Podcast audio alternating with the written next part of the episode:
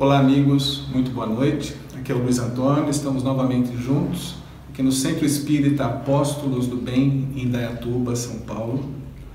E hoje nós vamos tentar responder para nós a seguinte pergunta: E se eu morresse hoje? Vai ser uma reflexão muito boa. Aqueles que ficarem com a gente até o finalzinho vão conseguir ter uma resposta mais profunda disso talvez contrária ao medo inicial que a gente tem. Mas para que a gente comece esse nosso encontro, nós vamos elevar o nosso pensamento a Deus, nosso Pai Criador. Agradecer por mais esse encontro virtual. Agradecer por todos que neste momento nos assistem. Que possa a vibração de paz, de amor, que a espiritualidade maior emana, chegar até a casa de cada um e dessa forma que possamos usufruir das mensagens que a magnífica doutrina espírita e o Evangelho nos trazem, fortalecendo os nossos dias, melhorando a nossa vida, colaborando com a nossa evolução interior. Que assim seja, graças a Deus. Então, nós vamos, como eu disse no começo, nós vamos conversar hoje sobre a morte. Já falamos dela em alguns episódios anteriores, mas hoje nós vamos tentar responder, cada um de nós, a essa pergunta: e se eu morresse hoje? Como eu me veria espiritualmente? Qual seria a minha reação? Qual seria a reação daqueles que estão à minha volta? Família, amigos, colegas de trabalho, como eu construí a minha existência até aqui e de que forma isso reflete no momento do meu desencarne. Primeiramente, eu gostaria que nós pensássemos um pouco diferente no momento do desencarne, no momento da morte, nessa expressão morte, que para nós ela ainda traz um certo medo. Eu não sei com relação a vocês, mas muitas pessoas ainda, quando se fala em morte, vem aquela preocupação de término, de final, quando na realidade nada mais é o desencarne do que a passagem de um plano para o outro. Mas esse não vai ser o nosso questionamento hoje. A conceituação de morte, de desencarne, de reencarnação, isso nós vemos em outras oportunidades. Hoje nós vamos nos apegar a como nós provavelmente vamos nos sentir no momento do nosso desencarne. Então vamos refletir um pouquinho o que eu fiz até hoje em benefício do eu espírito. Sem dúvida, por que o eu espírito? Porque o ser de carne, a matéria, tudo aquilo que a gente conquista, programa no dia a dia, esse nós conhecemos. Eu tenho os meus projetos, sejam eles profissionais, financeiros, familiares, sociais, a gente se programa para tudo isso. Eu trabalho todo dia com um objetivo. Não é só pagar as minhas contas. Eu tenho planos. Muitos trabalham para comprar sua casa própria, o seu carro, dar um conforto maior para aqueles que estão à sua volta. Outros têm um projeto muito mais profundo no trabalho de construir alguma coisa em benefício de uma coletividade. Mas tudo isso vem em benefício da matéria. No entanto, nós, conhecedores da espiritualidade, não detentores da verdade, mas conhecedores primários do que é a vida eterna, sabemos que a nossa vida eterna é a vida espiritual. Então, o que hoje eu faço para construir uma boa vida espiritual? Quando eu me questiono, e se eu morresse hoje, é justamente pensando nisso. O que eu vou deixar? O que, à beira de um caixão, no meu velório, as pessoas estarão pensando? Algumas dirão, outras só pensarão. Mas o que será que cada uma delas tem na sua mente? O que cada uma delas sente do que eu deixei? Eu confesso a vocês que eu tive uma ajuda para esse tema hoje.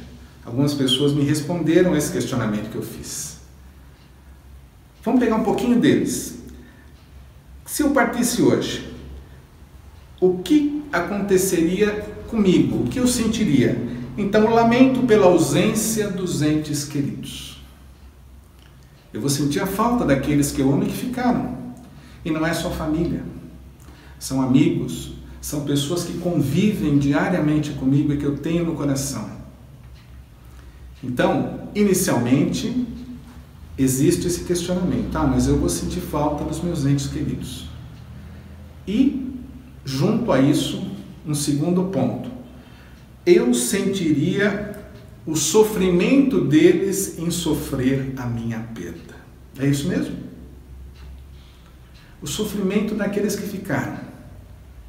Talvez seja para nós um desafio muito grande, porque o Espírito sente todas as vibrações daqueles que aqui ficaram. E nesse gancho nós vamos trabalhar um pouquinho essa ideia, esse pensamento. O que nós, espíritos, devemos nos preparar com relação a isso, junto àqueles que ficarão quando nós formos embora? Quando tivermos essa temporária separação, o que, que nós educamos aqueles que estão ao nosso lado quando nós, detentores de um conhecimento de que a espiritualidade está aí para todos nós, o que, que nós deixamos de conhecimento, de vivência? Será que nós trabalhamos o desapego com aqueles que estão ao nosso redor? E quando falamos em desapego, não é somente desapego aos meus bens materiais, à minha casa, ao meu carro, a coisas que eu tenho, coleções, sejam elas o que for. O principal é o desapego material àqueles que nós amamos. Olha como nesse ponto a coisa é muito complicada. Porque nós ainda confundimos sentimentos. Confundimos amor com posse eu perdi o meu marido, eu perdi a minha esposa, o meu filho. Perceberam como que mais fica gritante numa frase dessa é a posse, o meu, quando na realidade não existe o meu, a minha. A relação espiritual é uma relação harmoniosa de troca, de trabalho em comum, em conjunto, não de posse.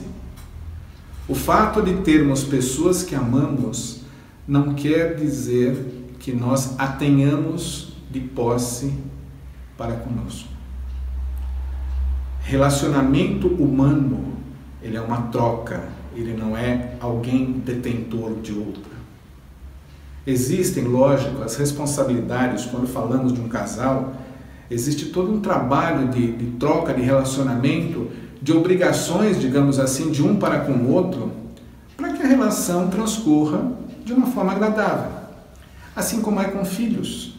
Nós educamos num determinado momento, existem dificuldades maiores, ou com um ou com outro, os espíritos são diferentes uns dos outros.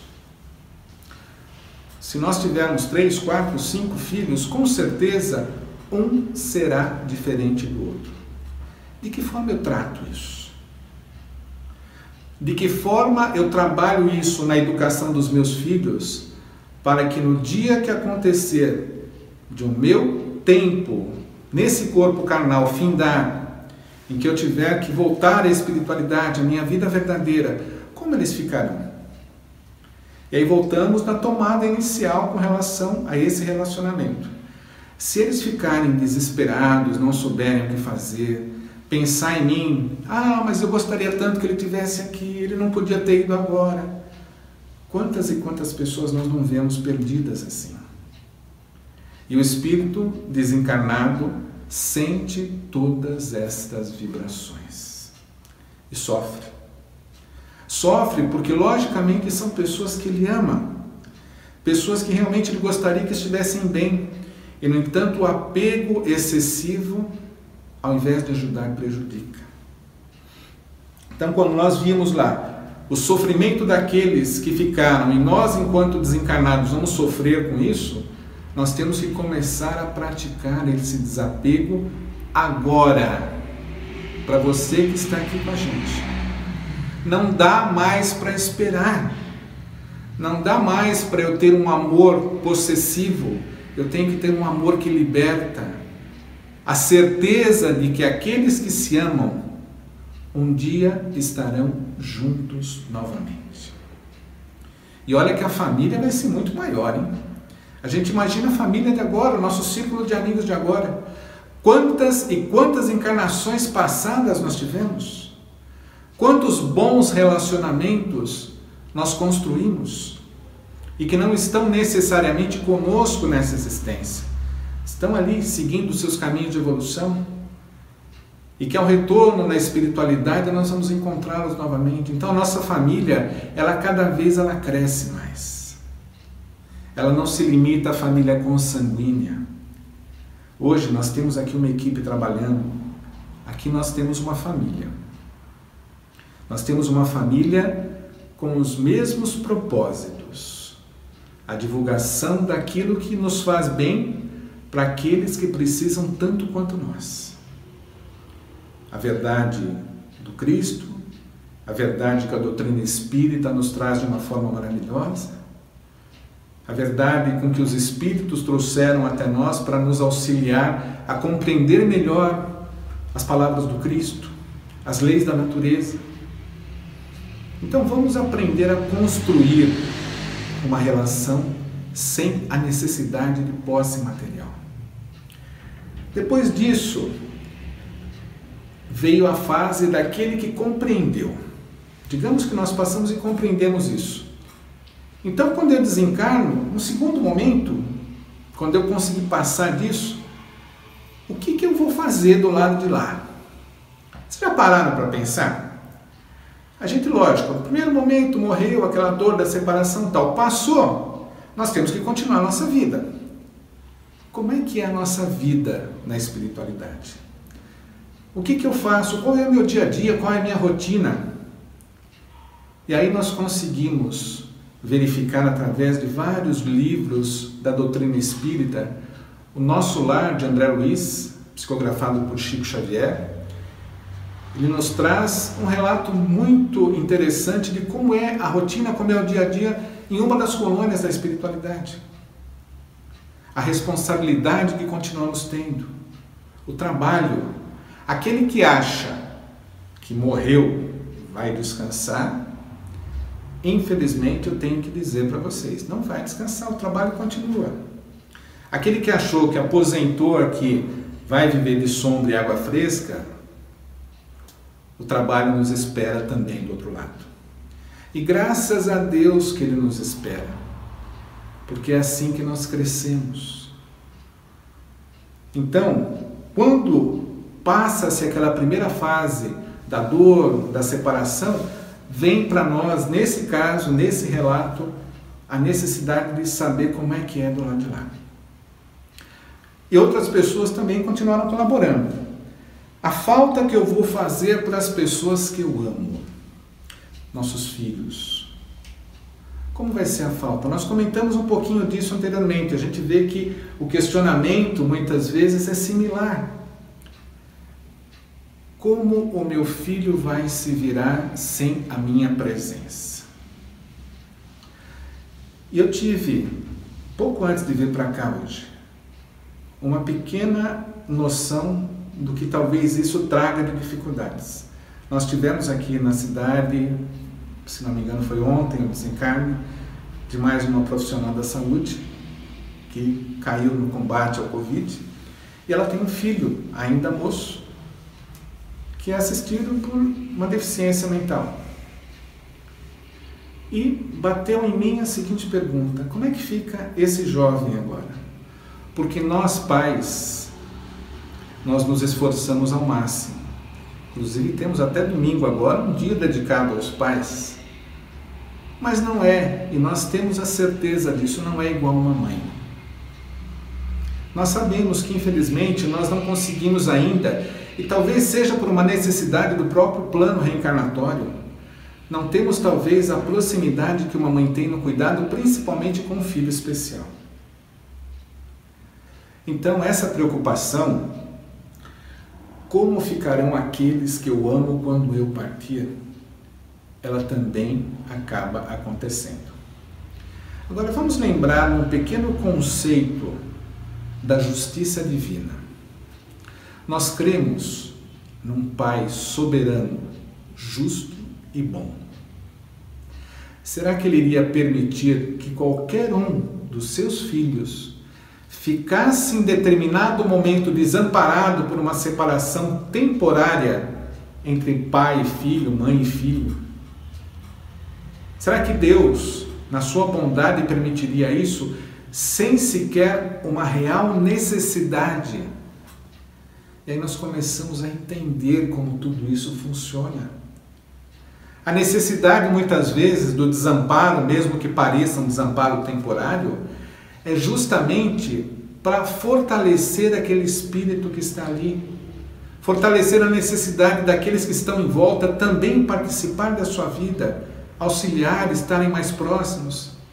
Então dá para a gente perceber quanta coisa boa advém de uma situação difícil de separação. E aí nós percebemos como realmente Deus é bom sempre.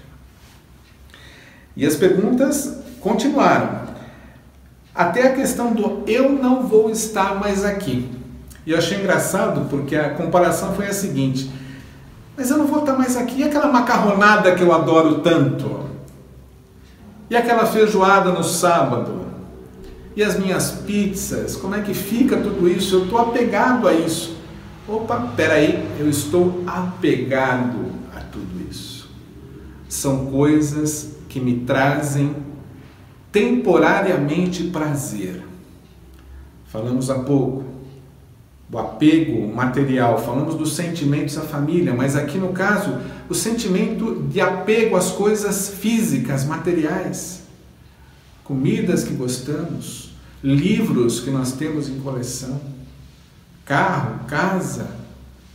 Então, tudo isso, até que se descubra um caixão com uma gaveta do tamanho de um bonde para colocar todos os bens materiais, e até hoje isso não existe, nós não levaremos nada do que é material para o nosso plano novo. Tudo que é material vai ficar aqui. Servindo àqueles que ficaram como serviram a nós durante toda a nossa existência carnal. E se eu morresse hoje? Onde eu deixaria todos os meus bens? Para quem eu deixaria? São preocupações que nós temos que começar a aprender a nos desfazer dela ainda neste momento. Que possamos nos preparar para isso. Depois foi dito que o conhecimento da doutrina espírita afastou o medo da morte. Olha que assunto muito importante para nós. O conhecimento da doutrina espírita afastou de mim o medo da morte.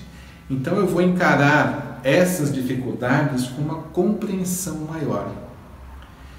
E aqui eu gostaria de fazer a seguinte colocação: Eu não sou detentor da verdade.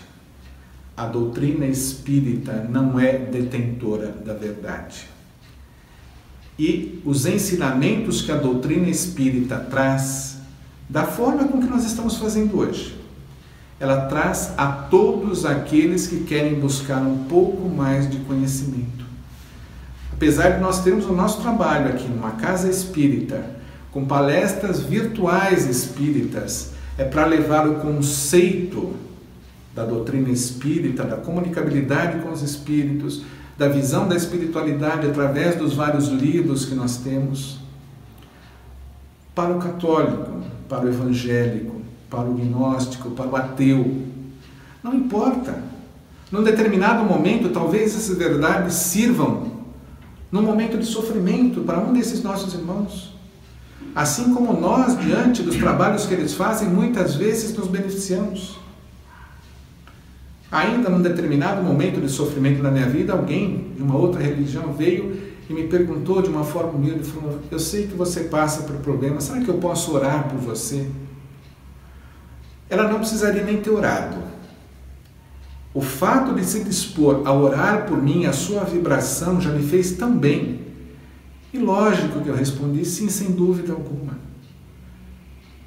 nós vamos com o tempo perder essas diferenciações entre as várias religiões. O nosso conceito é um Deus único que é Pai de todos, de toda a criação na Terra, de tudo o que conhecemos. Então, por que nos separarmos de formas distintas? Então, essa verdade da doutrina espírita, como foi dito nesse relato, ajudou a tratar a morte de uma forma diferente. O que, que a gente falou no começo? Que nós iríamos começar a ver a morte de uma forma diferente. Então, nós estamos começando a enxergar esse momento como um momento de transição. É difícil mudança? Hoje em dia. Vamos pegar o campo profissional. Quantos, no momento desse, estão em casa trabalhando em home office? Quantos tiveram que se adaptar em estar distante fisicamente do seu trabalho? Fazer a distância, de longe, ter que se acostumar com tecnologia? As crianças tendo aula virtual em casa. Então, nós vemos que esse período de mudança, de adaptação, todos nós vamos estranhar, é sofrimento para todos, mas é necessário. Quantas coisas boas irão advir desse momento de sofrimento em função da pandemia? Quantas mudanças nós tivemos, estamos tendo, que eram necessárias, mas talvez ainda não tivéssemos tido a coragem de ir à frente e fazê-las, e hoje a necessidade nos leva a isso. O momento da morte, da mesma forma, é a transição necessária. Uns irão mais cedo, Quantos jovens, em tenra idade, nós percebemos que acabam desencarnando logo. Outros ficam até 90, 100 anos. Então nós precisamos nos preparar para essa transição, prepararmos para a mudança. Como será a minha vida do outro lado? O questionamento feito anteriormente. Será em conformidade com aquilo que eu estou ajudando a construir agora. Se eu fizer boas coisas, usufruirei de lá de uma boa convivência e das boas coisas que eu fiz. Se eu for uma pessoa que se liga ao mal, à maldade, com certeza aqueles que sofreram e padeceram nas minhas mãos irão me cobrar esse momento errado. Depende única e exclusivamente de nós. E um último item que foi o quero ficar mais um pouco.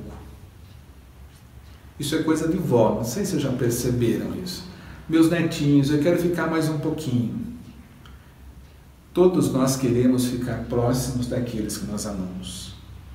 É o que eu digo hoje. Talvez a maior dificuldade que eu esteja tendo nesse momento de separação é estar distante daqueles que eu amo. Dos meus filhos, dos meus netos, da minha mãe, do meu pai, dos meus irmãos. A gente sente a necessidade de estar próximo, de estar junto. Mas são momentos que nós sabemos serem necessários. Então, esse momento a mais que nós gostaríamos de ter e que não está no nosso programa, ele será recompensado na espiritualidade.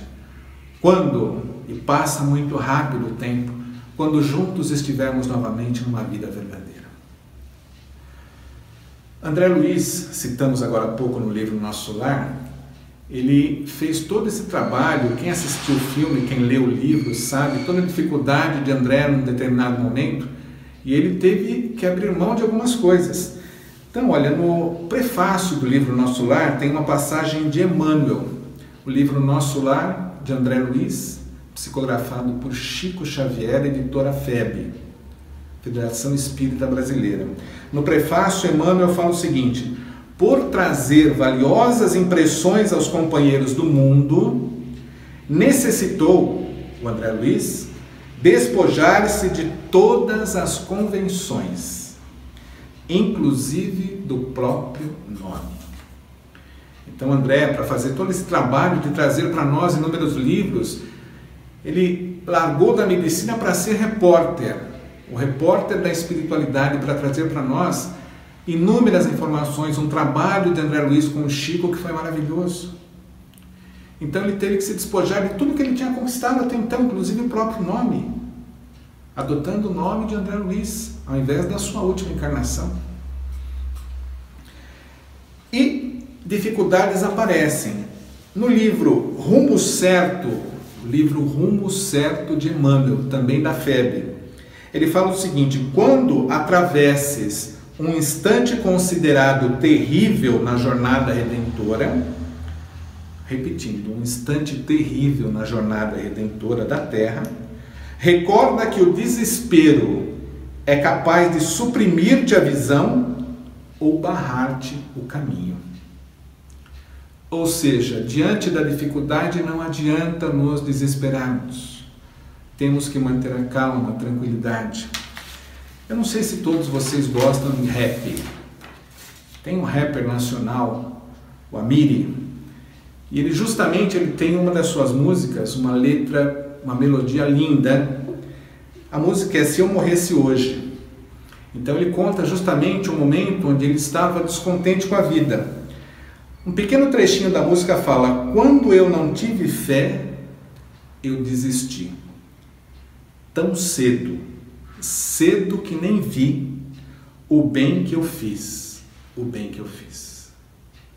Então nós percebemos aqui nessa música, nesse rap do Amiri. Muita gente fala, ah, mas rap é só coisa ruim que nada. Procurem os rappers, principalmente os nacionais, prestem atenção a determinadas letras.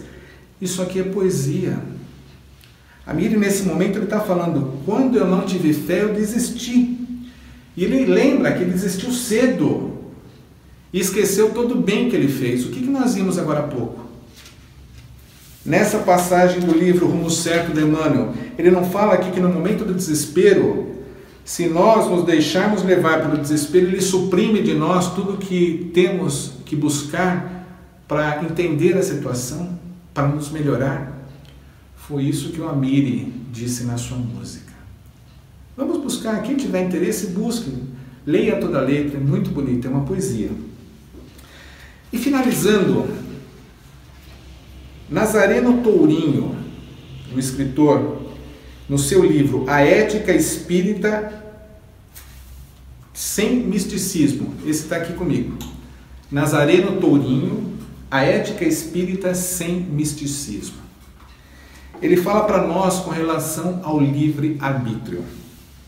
Então ele diz: a ética espírita é centrada no livre arbítrio da criatura humana, o centro, o cerne, e não em quaisquer injunções externas a ela.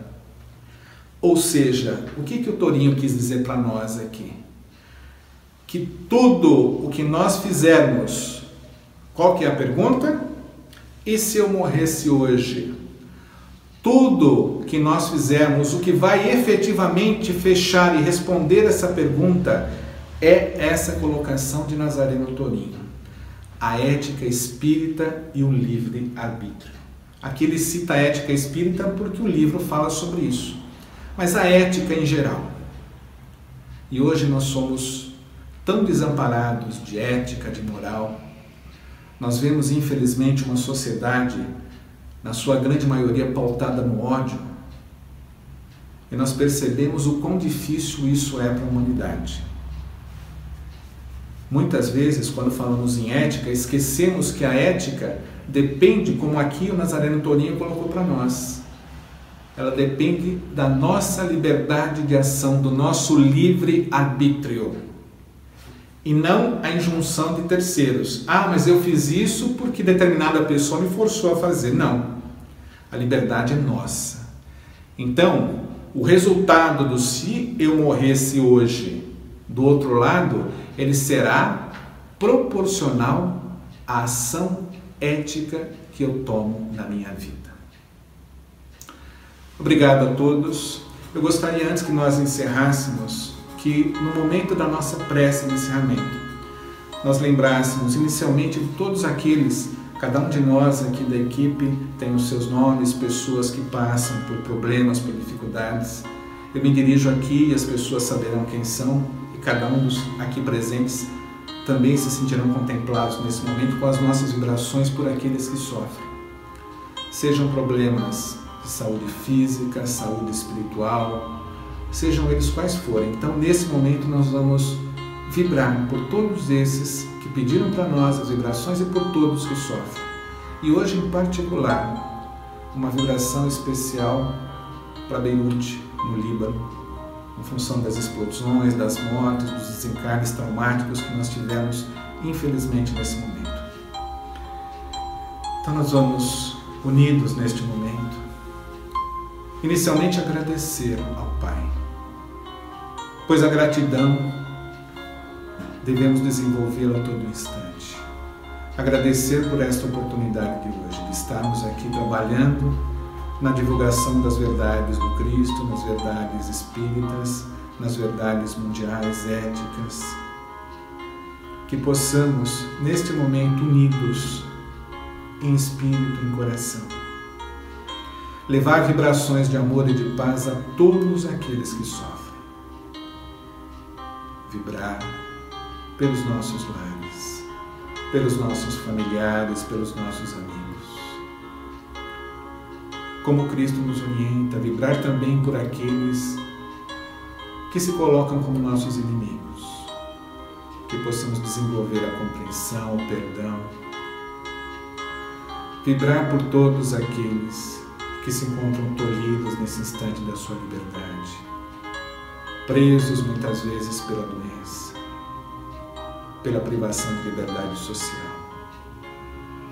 E dessa forma, Pai, pedindo por todos esses nossos irmãos e por nós mesmos. Vamos encerrar o nosso trabalho de palestras virtuais nessa noite, dizendo: Pai nosso que estais nos céus, santificado seja o vosso nome. Venha a nós o vosso reino. Seja feita a vossa vontade, assim na terra como nos céus. O pão nosso de cada dia nos dai hoje. Perdoa, Pai as nossas dívidas, assim como nós buscamos perdoar aqueles que são devedores. E não nos deixeis cair em tentações, mas livrai-nos na medida do possível de todos os males. Que assim seja. Despeçam o Senhor em paz e mais essa noite. Muito obrigado a todos. Fiquem em paz.